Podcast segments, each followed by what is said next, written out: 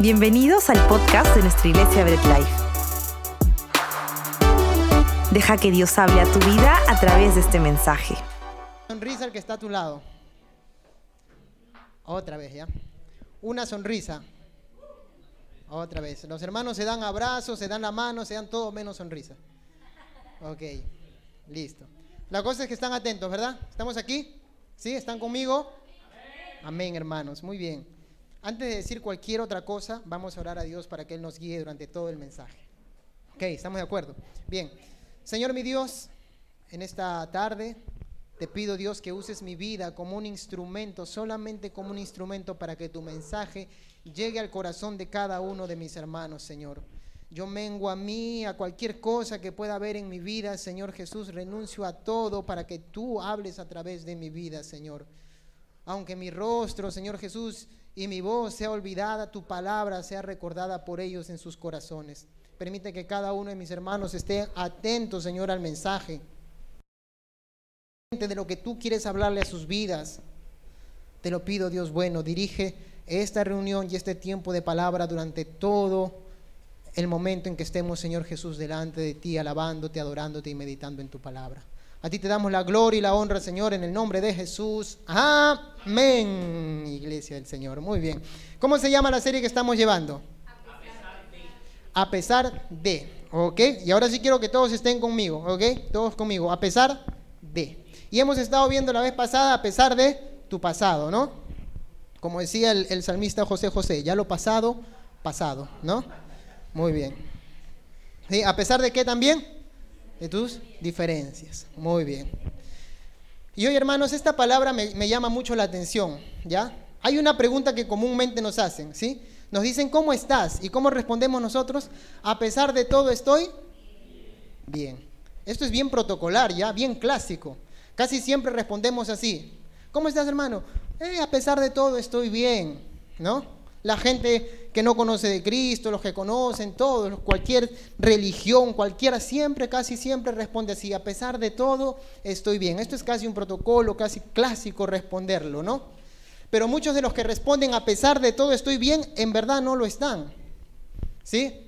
Simplemente te responden para que no sepan eh, que verdaderamente estás pasando por momentos muy duros, o simplemente te responden por orgullo, porque no quieren que sepan lo mal que estás pero estas personas que muchas veces te dicen, a pesar de todo estoy bien, llegan a su casa y entran en un cuadro de depresión terrible, se tiran en su cama, no quieren levantarse, pero ellos te dijeron que estaban bien. ¿Por qué? Porque es parte de la respuesta clásica que comúnmente damos, a pesar de todo, estoy bien. Pero como creyentes, para nosotros como conocedores de la palabra, esto debe ser una realidad. ¿Ok? Debe ser algo que vivimos. A pesar de todo, estoy bien. Pero ese bien, ojo con esto, ese bien no necesariamente se tiene que entender como una sonrisa en el rostro todo el tiempo. Algunos decimos, oye, mires hermano, todo el tiempo está sonriendo, ese debe estar bien. Mires hermano, cómo saluda, cómo te abraza, debe estar bien. No necesariamente el estar bien es sinónimo de una sonrisa en el rostro para el creyente. El estar bien tiene que ser sinónimo de, a pesar de las circunstancias, de los momentos difíciles, a pesar de lo que estoy pasando, yo continúo. Ese bien debe ser sinónimo de yo voy a continuar a pesar de las circunstancias difíciles que estoy pasando. ¿Ok?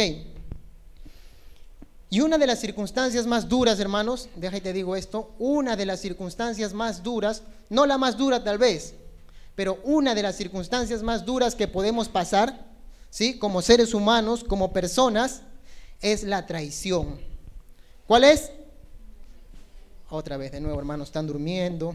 Muy bien. Una vez más ya. ¿Cuál es? Es la... ¿Es la? Ahora sí los voy a tener ya. Muy bien. Es la traición. Una de las cosas más duras que el ser humano puede atravesar es la traición. ¿Sabes por qué? Porque la traición es la ruptura del compromiso y lealtad que una persona te tenía o que tú le tenías a esa persona. Ojo, es la ruptura del compromiso y lealtad que había entre dos personas. Una traición rompe ese compromiso, rompe esa lealtad que había entre dos personas. Y voy a tratarte algunos puntos. A pesar de la traición, cuando la traición viene a nuestras vidas, el primer punto es que nosotros debemos continuar. ¿Qué debemos hacer? Debemos continuar. Pero tú te has dado cuenta que cuando nosotros hablamos de traición, lo primero que hacemos es pensar en quién nos ha traicionado, ¿no? Eso es lo primero que se viene a la mente. Uy, el hermano va a hablar de la traición. ¿Quién me ha traicionado? Para poder aplicar este mensaje a mi vida. Nunca lo vemos desde nuestro lado hacia allá, sino desde lo que nos han traicionado a nosotros. ¿Quién me ha traicionado? A veces ni siquiera te han traicionado, pero tú fuerzas para que el mensaje aplique a tu vida. ¿No? ¿Quién me ha traicionado? ¿Quién? ¿Quién? Mi hijo, tu hijo tiene cinco años. ¿Quién me ha traicionado? Mi hijo de repente. ¿Quién? Alguien me ha traicionado para que este mensaje llegue a mi vida, hermanos para yo poder decir que he sido traicionado y este mensaje pueda llenar mi vida. Pero dentro de la traición no solamente está el experimentar ser traicionado, sino también el traicionar. Y vamos a ver esos dos puntos, ¿ok? Dentro del primer punto se llama, a pesar de la traición, ¿qué? Continúa. Hermanos, están desactivos nuevamente. A pesar de la traición, continúa. Muy bien, activos conmigo, ¿ya? A pesar de la traición, continúa. Ojo, es un imperativo, tienes que hacerlo a pesar de la traición, continúa. Hermanos, atentos conmigo aquí. ¿Está bien? ¿Estamos ahí? Sí, hermanos, porque yo estoy hablando acá, me voy a deshidratar y ustedes se me están durmiendo, ¿no? Se me duerman, hermanos. Voy a salir más delgado de lo que he entrado. Muy bien. A pesar de la traición, continúa. Muy bien. Dos aspectos importantes dentro de este primer punto. Cuando experimentas traicionar, ojo, cuando experimentas qué? Traicionar. Eso es lo primero. Y voy a leerte un versículo bíblico. Dos en realidad. Lucas capítulo 22. Yo lo voy a leer en la Reina Valera. Tú puedes leer en la versión de tu preferencia. Voy a leer en la Reina Valera. Lucas capítulo 22, versículo 61 al 62. ¿Estamos ahí? Ubícate. Ajá. Los que se están echando aire, si pueden, echen acá hacia adelante también. Muy bien, hermanos, gracias. Lucas capítulo 22, versículo 61 al 62. ¿Estás ahí? Lo leo. Entonces, vuelto el Señor, miró a Pedro, y Pedro se acordó de la palabra del Señor que le decía, que le había dicho, antes que el gallo cante, me negarás tres veces. Y Pedro, saliendo fuera, lloró amargamente. Tú conoces ese versículo bíblico, tú conoces la historia, te voy a dar un poco de contexto. Este es el Pedro que caminó con Jesús durante tres años de su vida, de ministerio. Este es el mismo Pedro que le había prestado la barquita a Jesús en algún momento para que predicara a Jesús. Este es el mismo Pedro que había caminado con Jesús y que en algún momento le dijo, Señor, apártate de mí porque soy pecador. Había reconocido su santidad. Este es el mismo Pedro que en algún momento le había dicho a Jesús, Señor, pase lo que pase, suceda lo que suceda, yo estaré contigo. ¿Sí? Cuando estaba Jesús en la cena con sus apóstoles, ese mismo Jesús, ese mismo Pedro le había dicho, Señor, pase lo que pase, suceda lo que suceda, yo estaré contigo. Pedro había caminado tres años con Jesús. Pedro había sido rescatado de las aguas por Jesús cuando Jesús lo levanta y le dice, hombre de poca fe, ¿por qué dudaste? Este es el mismo Pedro que su suegra le había sanado que Jesús había sanado a su suegra de Pedro. Pedro había tenido una infinidad de experiencias con Jesús a lo largo de sus tres años. Pedro era el único que lo había reconocido como Mesías. Tú eres Jesús, el Mesías, el Hijo del Dios Altísimo. Pedro no era cualquier persona. De toda la multitud que seguía a Jesús, Pedro era dentro de los doce más cercanos a Jesús. Y dentro de los doce más cercanos a Jesús, Pedro estaba dentro de los tres más cercanos. Jacobo, Juan, Pedro estaban con Jesús. Eran sus más cercanos, sus más allegados. Y este mismo Pedro que caminaba con Jesús, este mismo Pedro que era bien vehemente, este mismo Pedro que pocas horas antes le había dicho, Señor, yo voy a estar contigo, pase lo que pase, suceda lo que suceda, ocurra lo que ocurra, no te voy a abandonar. Ahora este mismo Pedro lo está negando a Jesús tres veces, está sucumbiendo ante la presión de la sociedad. Se le acerca un hombre y le dice, yo creo que tú andabas con él. No, no, estás equivocado. Se le acerca otro y le dice, yo creo que tú caminabas con esos, con los doce. No, no. Una mujer le dice, yo te he visto con ellos. No, mujer, estás loca, estás equivocada. Este Pedro estaba negando a Jesús, estaba traicionándolo.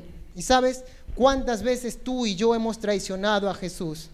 Todo el tiempo, hermanos. Constantemente. No hay un solo día de nuestras vidas en que nosotros no levantemos el rostro, lleguemos al final de nuestros días y nos, pongamos al final de nuestras camas, al pie de nuestras camas y le digamos, Señor, hoy no te he fallado. Todos los días le fallamos y traicionamos a Jesús. Todos los días le faltamos el respeto. ¿Y sabes qué pasaba con Pedro? Pedro había traicionado a Jesús y lloró amargamente cuando salió porque él reconoció que había cometido una falta contra él. ¿Sabes lo que dice el versículo bíblico? Entonces, vuelto el Señor, miró a Pedro. ¿Tú te imaginas eso? Pedro acababa de negar a Jesús y ahora Jesús voltea y lo mira. Pedro, ¿te acuerdas lo que te dije? ¿Cómo crees que se sentía Pedro en ese momento? ¿Cómo crees que estaba Pedro cuando miró los ojos de Jesús? Y recordando las palabras que él le decía, Pedro, tú me vas a negar tres veces. No, Señor, jamás, tú no me conoces, yo soy valiente, soy aguerrido, yo voy a ir hasta el último, yo no te voy a negar. Y estaba ahí Pedro negando a aquel Mesías con el cual había caminado durante tres años. ¿Cómo crees que se sentía Pedro? Pedro no tenía el valor moral de poder mirar a los ojos a Jesús ahora. ¿Y sabes qué nos cuenta el Evangelio de Juan en su último capítulo? Dice que Pedro con los demás discípulos habían vuelto a pescar, habían regresado al oficio que tenían. Pedro no se sentía en la capacidad de poder decir, Señor, ¿cómo ahora te voy a servir? Te he fallado, yo me he encontrado en esa situación. Señor, te he fallado, te he traicionado, te he faltado al respeto, ¿cómo voy a continuar? Yo no tengo el valor para hacerlo, Dios. Te he faltado el respeto, Señor, no puedo continuar. Y yo me imagino a Pedro en ese momento igual, habiendo negado a Jesús, lo había mandado hacia la condenación, lo había negado, lo había dejado solo. Y Pedro ya no tenía el valor para poder continuar, para poder servirle a Jesús. Y había regresado a lo que hacía antes, a la pesca. Pero sabes, Jesús ya había resucitado y se encuentra con sus apóstoles. Les hace un almuerzo, una cena y los llama. Y Pedro tiene una conversación con Jesús. Yo sé que tú la recuerdas. Pedro, ¿me amas? Señor, te quiero. Yo me imagino las palabras de Pedro en ese momento, quebrantado. ¿Sabes por qué, hermanos? Porque no sé tú, pero yo he traicionado muchas veces a Jesús. He traicionado su confianza. He traicionado lo que Él ha hecho conmigo y le he faltado al respeto y me ha dicho, David, ¿me amas? Señor. ¿Cómo poder decirte que te amo si te he faltado el respeto de una manera tan vil y despiadada? ¿Cómo Pedro podía decirle a Jesús, te amo? Pedro solamente podía decirle, te quiero, apacienta mis ovejas. Pedro, me amas, Señor, te quiero, cuida mi rebaño. Pedro, me amas, Señor, tú lo sabes todo. Yo me imagino que Pedro se sentía atormentado en ese momento porque moralmente no se sentía con la capacidad de decirle te amo. ¿Cómo te voy a decir te amo si hace unas horas te acabo de negar? ¿Cómo voy a hacerlo, Señor? No puedo. Pero sabes, Jesús es tan bueno que lo que estaba haciendo en ese momento era restaurar a Pedro. Jesús le está diciendo a Pedro, Pedro, ve y haz lo que yo te he mandado hacer. Sé que te has arrepentido, Pedro. Sé que has llorado amargamente. Sé que te duele lo que me has hecho. Pero no te quedes donde estás. Ahora continúa. A pesar de la traición, continúa. Pedro, continúa. Hermano, si tú le has faltado el respeto a Dios, si tú has traicionado a Dios porque lo hacemos constantemente, arrepiéntete. Jesús te perdona. Ahora continúa. No te aplastes en tu cama, continúa con el ministerio que Dios te ha dado. No te quedes. Continúa, hermanos. David, pero tú no sabes lo que yo le he hecho a Dios. Yo que decía que tanto lo amaba, le he faltado el respeto. Yo que decía que tanto amaba a Jesús que daría mi vida. Yo que he estudiado su palabra, que conozco de Él, lo he traicionado. Tú no sabes, David, yo no creo que Dios me quiera perdonar. Dios te perdona si tú te arrepientes genuinamente de tu falta. Y ahora ve y continúa. Apacienta las ovejas, cuida el rebaño. Eso es lo que le está diciendo Jesús a Pedro. Pedro, continúa. No te quedes, Pedro. Haz lo que yo te he mandado hacer. Pedro estaba experimentando la traición directamente hacia Jesús, no hacia cualquier persona, la traición directa hacia Jesús. Este es nuestro primer punto. Si yo he traicionado, me arrepiento genuino y verdaderamente, Dios me perdona y debo continuar. No te quedes, hermano. El enemigo muchas veces va a atacar tu vida y te va a decir, tú ya no puedes hacerlo, tú ya no debes hacerlo, tú le has faltado el respeto a Dios, Dios ya no te perdona, ya no puedes continuar. Continúa, porque Jesús está restaurando la vida de Pedro para decirle, ahora ve y haz lo que yo te he mandado a hacer. Yo no te he mandado a pescar al mar, yo te he mandado a que seas pescador de hombres. Ve y haz lo que yo te he mandado a hacer, Pedro. Pero no solamente está la traición desde el momento en el que yo traiciono, sino también cuando experimentamos ser traicionados. ¿Cuántas veces hemos experimentado ser traicionados? Yo creo que todos nosotros también hemos pasado por esas circunstancias, por el aspecto de ser traicionados, hermanos. Y aquí quiero que leas conmigo Mateo capítulo 26, lo leo en la Reina Valera también. Mateo 26, 48 al 50. Yo sé que tú conoces este caso. Ya hemos visto el, el, aspecto de traicionar, ahora el ser traicionado. Voy a enfocarme en el que está siendo traicionado ahora. Mateo 26, 48 al 50. ¿Estás ahí? ¿Sí?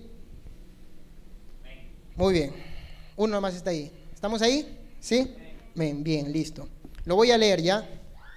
Y el que le entregaba les había dado señal diciendo, al que yo besare, ese es, prendedle. Y enseguida se acercó a Jesús y dijo, salve maestro, y le besó. Y Jesús le dijo, amigo, ¿a qué vienes? Entonces se acercaron y echaron mano a Jesús y le prendieron. ¿Quién era este que estaba entregando a Jesús, a sus verdugos? Este no era cualquier persona, hermanos, este era Judas, este era uno de los doce. Este también, al igual que Pedro, había caminado con Jesús. Este, al igual que Pedro, había visto los milagros de Jesús. Yo me imagino cuántas veces cuando andaban de pueblo en pueblo Jesús se había pasado conversando de repente toda una noche con Judas. ¿Cuántas veces lo había aconsejado? Judas, no te estés llevando las ofrendas. ¿Cuántas veces había estado conversando Jesús con Judas, aconsejándolo durante la noche, recostados como tenían por costumbre, y Judas mirándolo a los ojos y escuchando a Jesús, aconsejarlo? mirándolo a los ojos y diciendo, Señor, tienes razón. ¿Cuántas veces habían caminado juntos? Este hombre había evangelizado codo a codo con Jesús. Sabes, déjate te digo algo. Muchas veces nosotros decimos, este es mi amigo de milicia. ¿Has escuchado esto? Mi compañero de milicia, con el cual hemos militado juntos en los caminos de Dios, hemos predicado juntos, hemos enseñado juntos, hemos evangelizado juntos.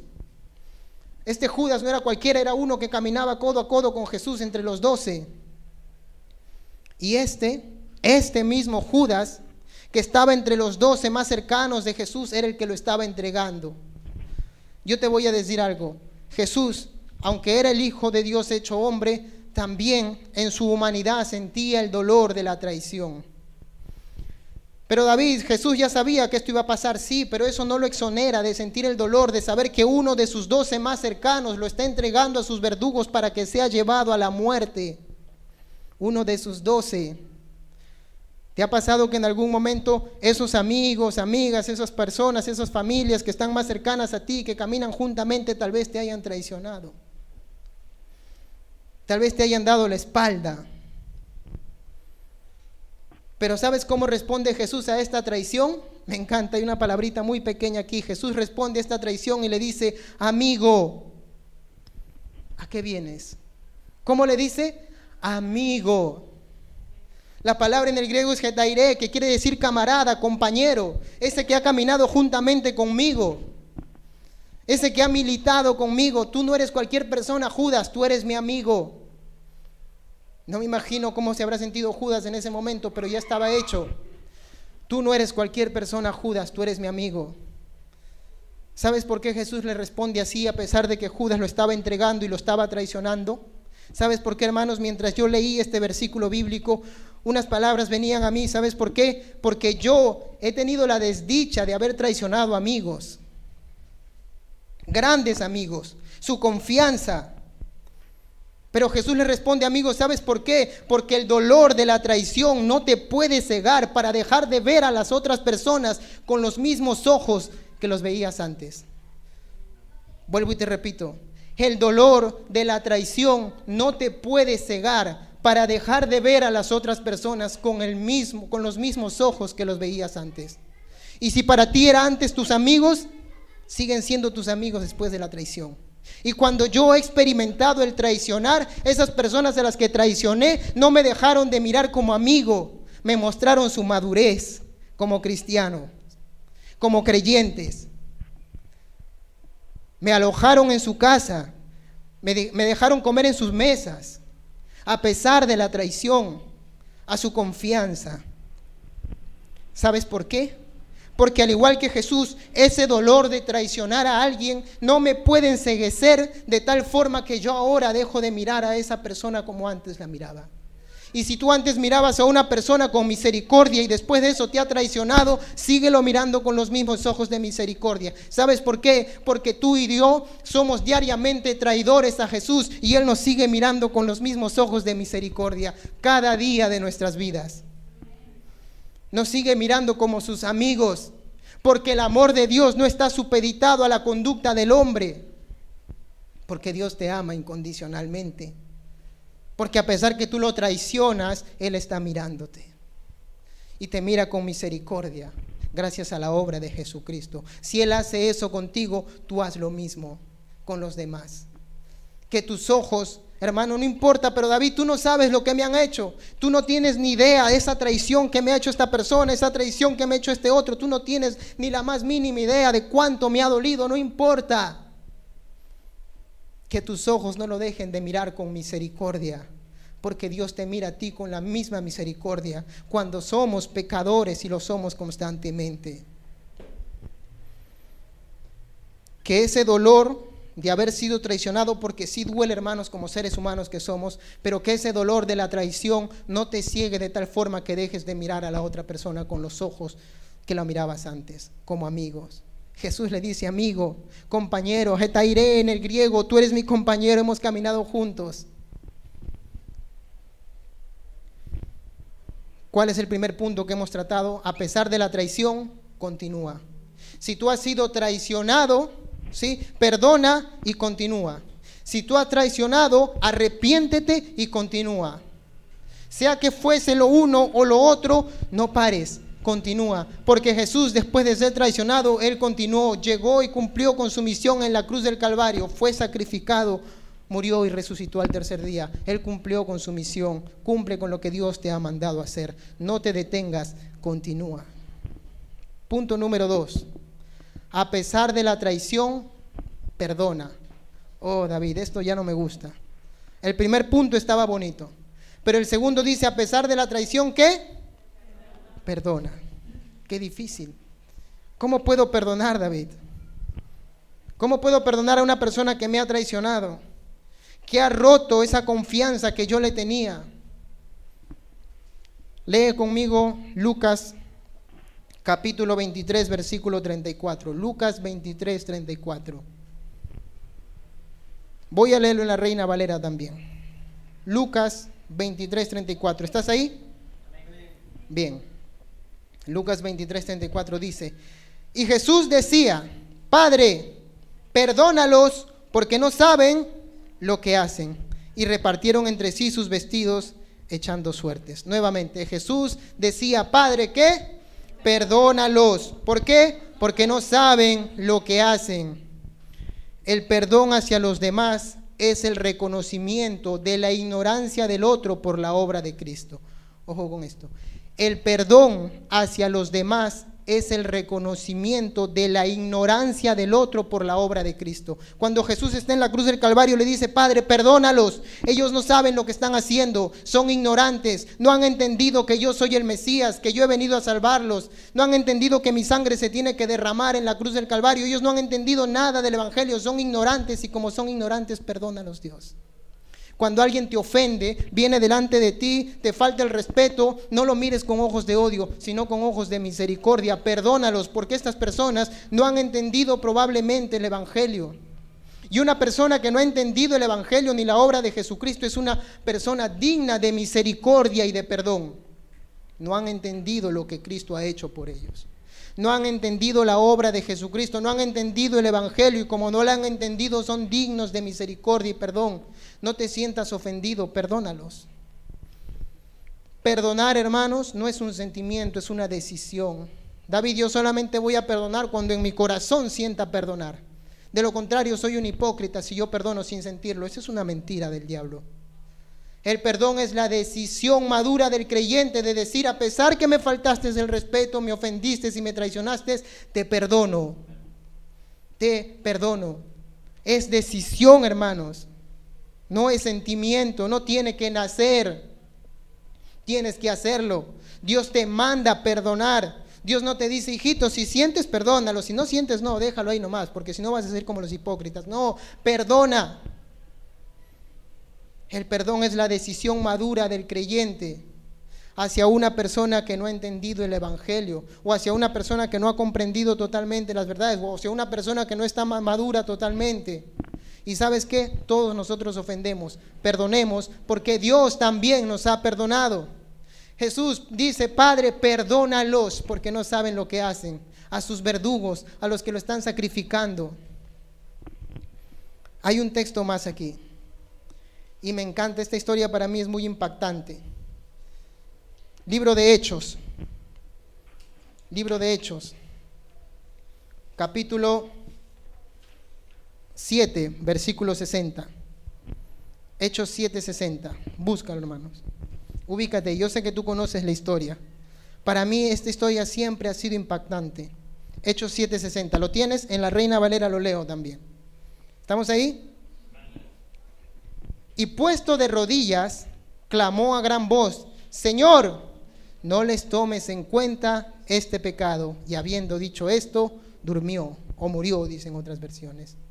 Como dice, y puesto de rodillas clamó a gran voz, Señor, no les tomes en cuenta este pecado. ¿Sabes de quién es la historia? Esteban, uno de los primeros mártires de la iglesia. Aquel hombre, uno de los siete diáconos que había salido a predicar y estaba confrontando con el Evangelio a las personas y no les gustó a los religiosos de su época. ¿Y sabes cómo lo mataron? Lapidándolo. ¿Sabes cómo es eso? Cogen piedras, no pequeñas, sino grandes y con toda cólera, con toda furia se la avientan a las personas hasta matarla. Yo no me imagino a, perdón, a, a, Esteban recibiendo las piedras de parte de los demás, mirando el rostro de ellos con cólera, desde el más pequeño hasta el más grande, tirándole las piedras. Y tras eso, hermanos, Esteban levanta el rostro y dice, Señor, no les tomes en cuenta este pecado. Y sabes que tú y yo nos ofendemos cuando el hermano pasa y no me saluda. Ojo, el hermano no me ha saludado. ¿Quién se ha creído? ¿Cómo no me va a saludar a mí si yo soy el ungido? ¿Cómo no me, no me ha saludado? Ha pasado por mi costado el hermano, pastor, por si acaso ese hermano de allá es un rebelde. Ha pasado por mi costado y no me ha saludado. Y nos ofendemos. Ah, y esa ofensa la guardamos en el corazón. Y la alimentamos día con día. El próximo domingo que venga tampoco lo voy a saludar. Que me salude, pues. ¿Ah? Que me salude primero. Si me saluda, lo saludo. Si no, no. Somos resentidos, hermanos. Y no solamente con ese ejemplo, sino con cualquier otra cosa.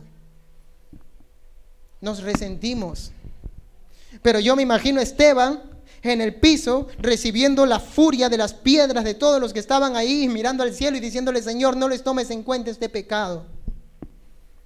No se los tomes en cuenta, Señor.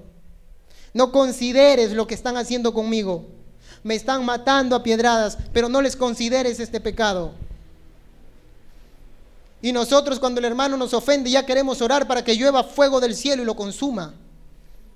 Señor, destroce a este hermano, que fuego caiga sobre él, Señor, porque me ha faltado el respeto, me ha ofendido, me ha traicionado, Señor. O te lo llevas o te lo mando, Señor. Nos ofendemos rápidamente en nuestra naturaleza humana dentro de los matrimonios, dentro de las parejas, dentro del hogar, entre familia. Nos ofendemos. Venimos a quejarnos donde el pastor, no, ay, pastor, no sabes lo que mi esposo ha hecho. No te imaginas. Ay, pastor, no sabes lo que mi esposa me ha hecho. No te imaginas. No sabes lo que mi papá me ha hecho. No te imaginas. No sabes lo que mi hijo ha hecho. No te imaginas. Yo no lo voy a perdonar. Esta sí no se la paso. Las otras se las he pasado, esta no. 70 veces 7 dice. Perdónalos. A pesar de la traición, perdona. ¿Sabes por qué? Porque tú y yo somos traidores constantes de Dios. Su palabra dice, ven a congregar y no congregamos. Estamos siendo traidores a su palabra, hermanos. Su palabra dice, mediten la palabra de día y de noche y nosotros no lo hacemos. Estamos siendo traidores a su palabra. Orad sin cesar y no lo hacemos. Estamos siendo traidores a su palabra. Porque Él dice, hazlo y nosotros no lo hacemos. Lo estamos traicionando y a pesar de esa traición nos perdona. Y tú y yo no podemos perdonar porque nos ofendemos. El orgullo no nos permite perdonar. Perdonemos, hermanos. A pesar de la traición, perdona. Último punto. Ay, hermanos, aquí viene lo bueno. A pesar de la traición, ama. No, no, no, David, no. Mira, hasta perdonar yo te acepto, porque yo perdono y digo, bueno, el hermano lo perdono, ¿ya? Pero ahí nomás de lejitos, hermano, no se me acerque mucho. De lejos nada más, hermano. Pero tras el perdón, ¿tú quieres que lo ame? No, no te pases. ¿Cómo me pides que lo perdone y ahora que lo ame? No, pues, así no, David. El perdón no, el perdón pero de lejos.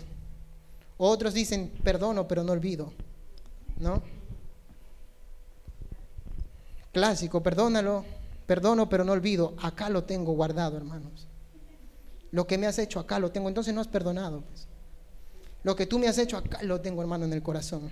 Espérate nomás, hazme uno y ¡juá! te la lanzo. No me he olvidado. Entonces no has perdonado, pues hermano.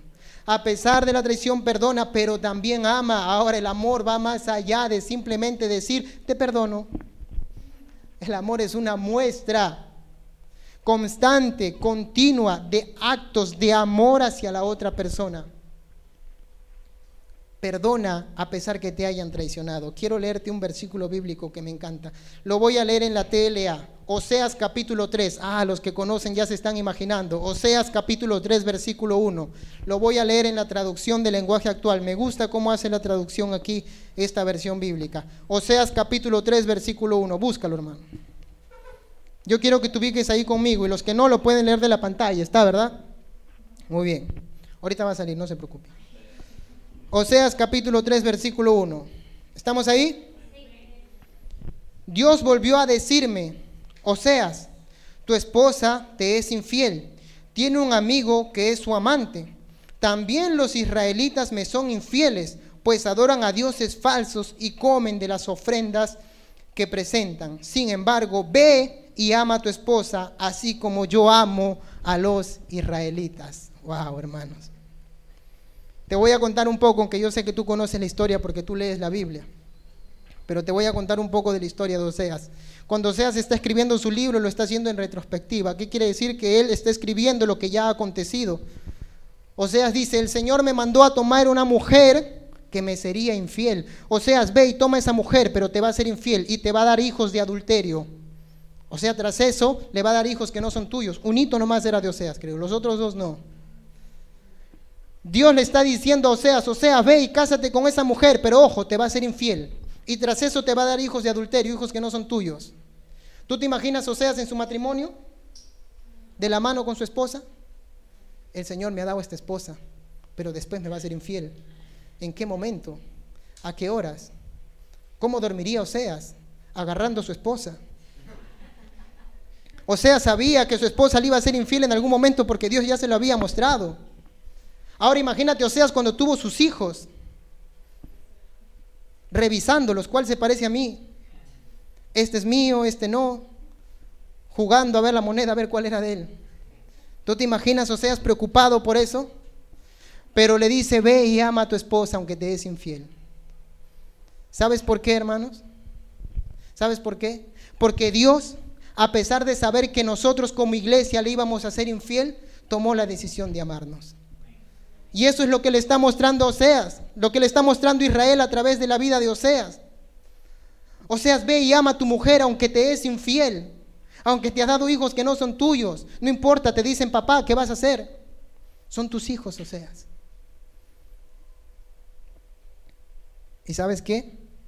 Ese amor es el amor de Dios sobre nosotros, que aunque somos infieles, aunque la iglesia le es infiel constantemente, porque ninguno puede levantar la mano y decir, Señor, yo te he sido fiel totalmente el día de hoy.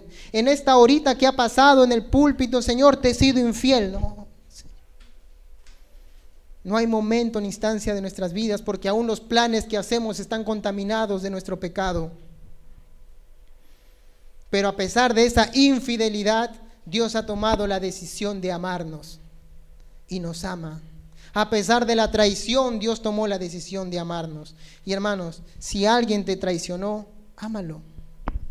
Y no te estoy hablando del amor eros, que es el amor de parejas, ni del amor filial, el amor entre familia, sino del amor ágape de Dios. Me ha traicionado, me ha faltado el respeto, me ha ofendido. ¿Y sabes qué? La persona que más amabas era su esposa de Oseas. Y la iglesia, Dios ama a su iglesia y su iglesia le traiciona. Y Dios toma la decisión de amar a su iglesia. Ama aunque te hayan traicionado. Hermanos, ama aunque te hayan traicionado, porque el amor, al igual que el perdón, es una decisión.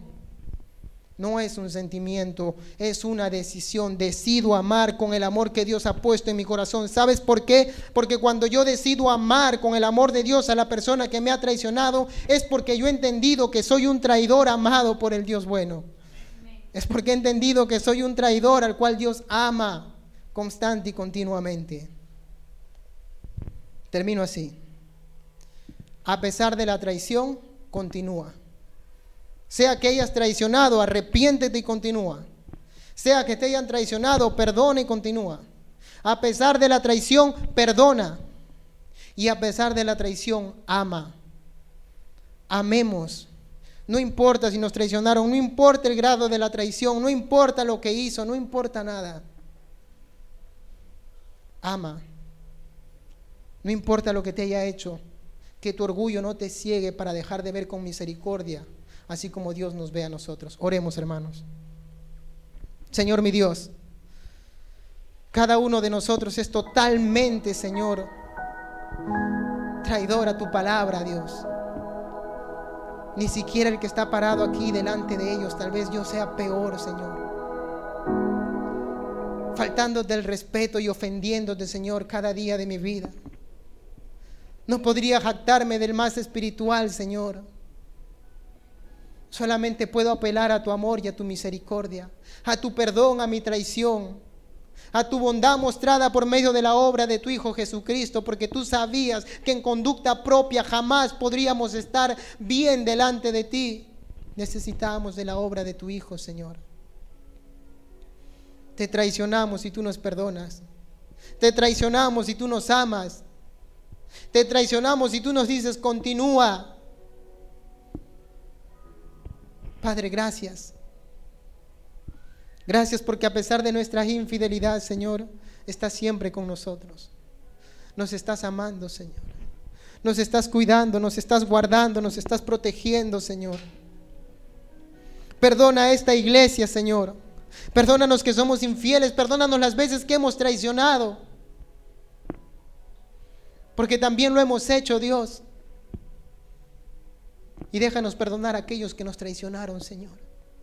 No guardarlo en, en, nuestros corazones. No alimentar ese odio, Señor. Ese resentimiento. Déjanos perdonar, Señor. Queremos hacerlo. Tomamos hoy la decisión de hacerlo, Dios. Y si tienes alguien en tu mente de repente que dices, no puedo perdonar a esta persona, díselo, Señor, yo quiero perdonar a esta persona. Hoy tomo esa decisión. No esperes sentir hacerlo. No dejes que los días pasen. Perdona. Perdonemos. Amemos y continuemos.